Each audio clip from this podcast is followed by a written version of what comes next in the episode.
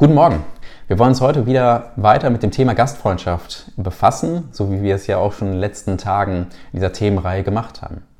In den letzten Morgenandachten, da ging es darum, was Gastfreundschaft ist und auch, dass es ein Gebot ist, das für uns als Christen gilt. Heute geht es darum, sich zu fragen, welche Motive leiten uns bei der Gastfreundschaft. Denn man kann ja auch gute Dinge tun aus nicht so guten Motiven. Und hier wollen wir vorsichtig sein und weise sein und gastfreundlich sein aus den richtigen Motiven. Mögliche nicht so gute Motive sind zum Beispiel, dass wir Ansehen bei Menschen suchen, dass wir wollen, dass die Leute sehen, wie gastfreundlich wir sind, wie toll wir das doch leben. Das sollte uns nicht leiten. In Galater 1, Vers 10 heißt es, oder wird die Frage aufgeworfen, wollen wir Menschen gefallen oder Gott? Denn wenn wir versuchen, Menschen zu gefallen, dann sind wir keine Diener Christi mehr. Ja, es ist gut, wenn die Menschen sehen, wie gastfreundlich wir sind und ähm, sie gut darüber reden, das ist nicht schlecht. Aber das sollte uns nicht motivieren, dieses Ansehen zu suchen. Das sollte nicht unsere Motivation sein. Eine zweite nicht so gute Motivation könnte sein, dass wir besondere Menschen bei uns einladen wollen, äh, damit wir dann sagen können, ich habe jemand Besonderes bei mir zu Hause gehabt. Auch das sollte keine Motivation sein, die uns leitet. Eine dritte nicht so gute Motivation könnte sein, dass wir Gegenleistungen irgendwie uns erhoffen. Ja, wir laden jemanden ein, weil wir uns erhoffen, dass die Person dann uns auch wieder einlädt.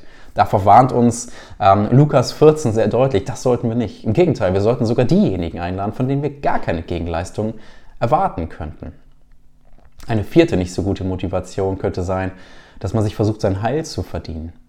Ähm, das kann mit jedem, mit jeder Tat, mit jedem Gebot, das man versucht einzuhalten, passieren. Dass man versucht, durch gute Werke sich sein Heil zu verdienen. Und hier sollten wir immer vorsichtig sein dass wir immer wieder uns daran erinnern. Wir sind gerettet, allein aus Gnade, durch das, was Jesus Christus für uns getan hat. Nicht aus dem, was wir tun können, sondern wegen dem, was Jesus für uns schon getan hat. Und wir wollen darauf aber reagieren. Und damit kommen wir zu den zwei guten Motivationen, die uns leiten sollten, die uns motivieren sollten, gastfreundlich zu sein. Das erste ist die Verherrlichung Gottes. Wir wollen Gott ehren damit. Wir wollen ihn lieben, indem wir gastfreundlich sind. In Römer 15, Vers 7 heißt es, deshalb nehmt euch gegenseitig an, wie auch Christus euch angenommen hat, damit Gott geehrt wird. So wie er uns angenommen hat, als wir eigentlich noch Fremde und Feinde waren.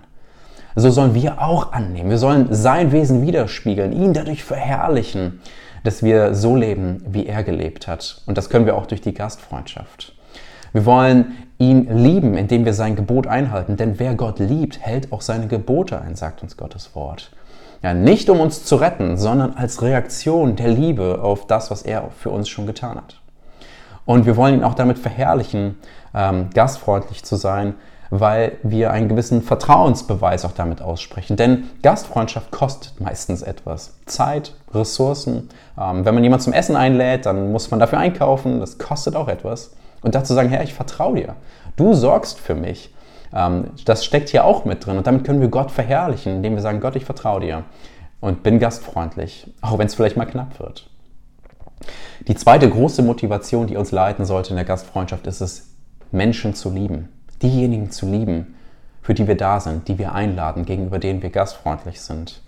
Und das, indem wir ihnen Liebe zeigen, ohne Gegenleistung empfangen zu wollen, selbstlos zu sein und nicht damit zu rechnen, etwas zurückzubekommen, sondern einfach selbstlos zu lieben, wie das unser Herr ja auch schon getan hat. Ähm, wir sollen eine Liebe zu den Menschen haben, bei der wir nicht gewisse andere Personen bevorzugen und sagen, die Person liebe ich oder die liebe ich nicht. Wir sollen allen gegenüber eine Liebe haben. Und es geht um eine Liebe, bei der wir auch die Nöte und Wünsche dieser Person im Blick haben. Die Person, so wie sie ist, mit ihrer Situation, in der sie vielleicht gerade steckt, sie im Blick zu haben und sie zu lieben in ihrer Situation und für sie da zu sein. Das darf eine gute Motivation sein, die uns leitet in der Gastfreundschaft. Vielleicht hast du bei dir jetzt auch entdeckt, oh, da gibt es tatsächlich eine nicht so gute Motivation, die ich mal immer mal wieder hatte, wenn ich Menschen eingeladen habe. Dann möchte ich dich ermutigen, da auch im Grunde Buße zu tun und zu sagen, Herr, ich möchte hier mein Denken verändern, ich will hiervon umkehren und ich will aus guten Motiven gastfreundlich sein. Wir müssen aber nicht ängstlich sein äh, in der ganzen Sache. Wir müssen jetzt nicht sagen, oh, ich weiß nicht so ganz genau, wie meine Motive wirklich aussehen, deshalb lade ich besser keinen ein. Nein, darum geht es nicht.